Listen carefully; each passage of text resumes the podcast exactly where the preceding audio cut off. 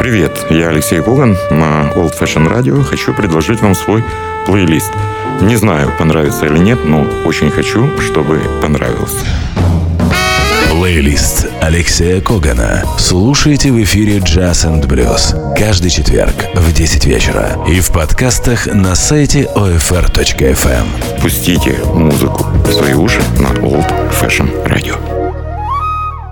Вітаю всіх, хто продовжує слухати Old Fashion Radio. З вами Олексій Коган і програма Плейліст. І сьогодні вона буде досить сумною, тому що я хочу згадати про чудового музиканта, який 2 листопада е, пішов від нас. Це трубач і бендлідер Рой Харгруф. Йому було усього 49 е, років. Страшна новина прийшла з Нью-Йорка. І попри те, що офіційна е, версія причини смерті це серцевий напад, я думаю, були ще особисті Е, життєві е, проблеми у Роя Харгрова, хоча це абсолютно не змінює ситуацію. На початку програми все ж таки я хочу спробувати усміхнутися і згадати нашу першу зустріч, яка відбулася в 91-му році у французькому місті Рівдежія на джазовому фестивалі. Сталося так, що мої друзі-французи з Тріо Воля Труа закінчили свій виступ. До виступу готувався Анатолій Вапіров, е, наш земляк, який вже багато років мешкає в Варні в Болгарії. А за сусіднім столиком в порожньому ресторані я побачив молодого трубача. Я знав вже, що це Рой Харгруф. Він виступав у складі власного квінтета з саксофоністом Антуаном Роні. Він сидів е, з нотним папером, щось писав. А я був єдиною людиною, хто в порожньому ресторані палив. Я був в шоці, тому що мої французькі друзі, це був мій перший е- візит в капіталістичний закордон, подарували мені одразу, уявіть, людині, яка палила в Києві Експрес і ВК, подарували два блоки Camel а. І я сидів, я був щасливий, я курив справжній Camel. І раптом я побачив, як Рой Харгроув підійшов, підсунув стілець, сів поруч зі мною і сказав: Чувак, я забув вдома цигарки, я дуже хочу курити, в мене немає цигарок, і тут немає де купити. Може, поділишся? Я кажу, певно, що так, жодної проблеми. І щедро дістав вже розпочату пачку Camel а, е, на що він абсолютно різко сказав: Ні, не треба, мені треба три цигарки, е, поки я тут. Я дав йому п'ять. Одразу ж е, відкрилася сумка, і я отримав два диски Роя Харгрова. Перший без назви Роя Харгров, і другий дуже кльовий Павлік Ай. Тоді в його активі було вже два альбоми. 23 роки йому було. Але що цікаво, ну так буває. Е, можна зараз е, згадати сумно про те, що тоді не було е, гаджетів, телефонів, такого інтернету. Ні в кого в ресторані не було ручки, щоб підписати альбоми, ні в кого не було фотоапарата, щоб нам сфотографуватися разом. Хоча потім були спільні фотографії, і Рой е, пам'ятав е, про цей випадок в Рівдежі в 91-му році. Дуже сумно, що його нема. Давайте спочатку послухаємо це приблизно такий склад, яким він грав е, в, у Франції. Е, зараз я представлю вам в програмі плейліст е, фрагмент його альбому, який е, мав назву Session in Tokyo, коли Антуан Роні і Рой Харгроув грали з японською ритм секцією. Love You Spell It Everywhere. Ми слухаємо Роя Харкрова.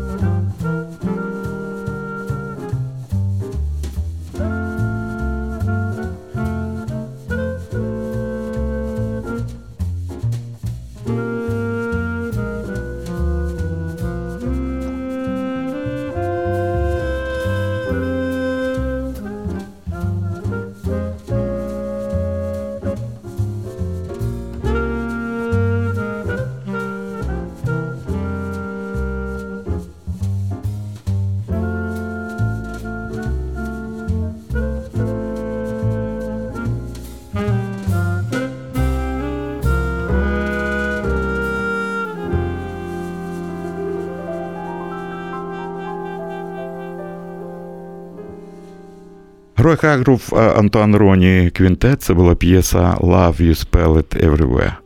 Зараз я хотів би представити ще одну п'єсу з дуже відомого альбому, е, який дуже високо е, тоді оцінили критики. Це був альбом, е, присвячений Чарлі Паркеру.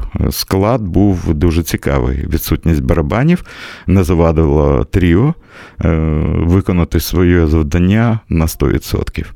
Кріщен Макбрайт грав на контрабасі, Стівен Скотт на роялі, на трубі, Рой Харгруф. ми слухаємо фрагмент цього альбому під назвою Паркер's Mood.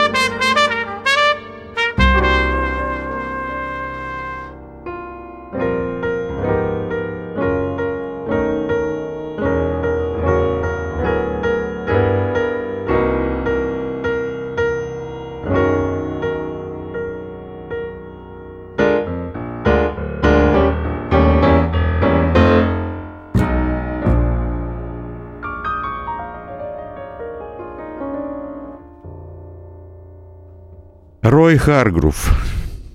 Крістіан Макбрайт і Стівен Скотт.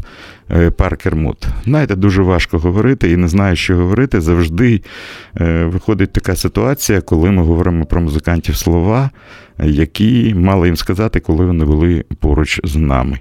Я дуже сумую сьогодні, що не вийшло в нас в Jazz in Kiev в продюсерському центрі. Е, зробити так, щоб Рой Харгроув приїхав. Ви знаєте, що останні роки він наполегливо працював як літер е, бігбенду, виступав з різними бігбендами, мав власний бігбенд. І в нас була ідея запросити його до Києва, щоб він попрацював з українським е, бігбендом. Рой був готовий їхати, але не вийшло технічно, бо він був завжди дуже дуже навантажений. Е, особисто я дуже люблю альбом, який має назву Рой Харгрув with String. Е, Рой Харгрув зі струнними. Ну, Багато музикантів робили такі записи, можна згадати, і Чарлі Паркера, і Бена Вебстера, і, і е, Білі Холідей, і Бенні Картера, і Мілта Джексона, Кріса Ботті. Цей список можна подовжувати дуже і дуже довго. Я хочу, щоб ми з вами в програмі Плейліст просто послухали дуже гарну музику, послухали неповторну трубу Роя Харгрова, який сьогодні залишається для мене одним із зберігачів справжньої джазової традиції, в якому б Бенді він не грав. І давайте послухаємо п'єси з цього альбому. Це буде Another Time, Perry, I'm Full to Want You. I Fall in Love Too Easily, Time for Love, The Very Thought of You. І Always and Forever Пета Метіні. Always and Forever завжди і назавжди, тому що я думаю, багато людей запам'ятають ім'я цього музиканта, трубача Роя Харгрова, який пішов від нас 2 листопада цього року. Спочивай з миром, майстер.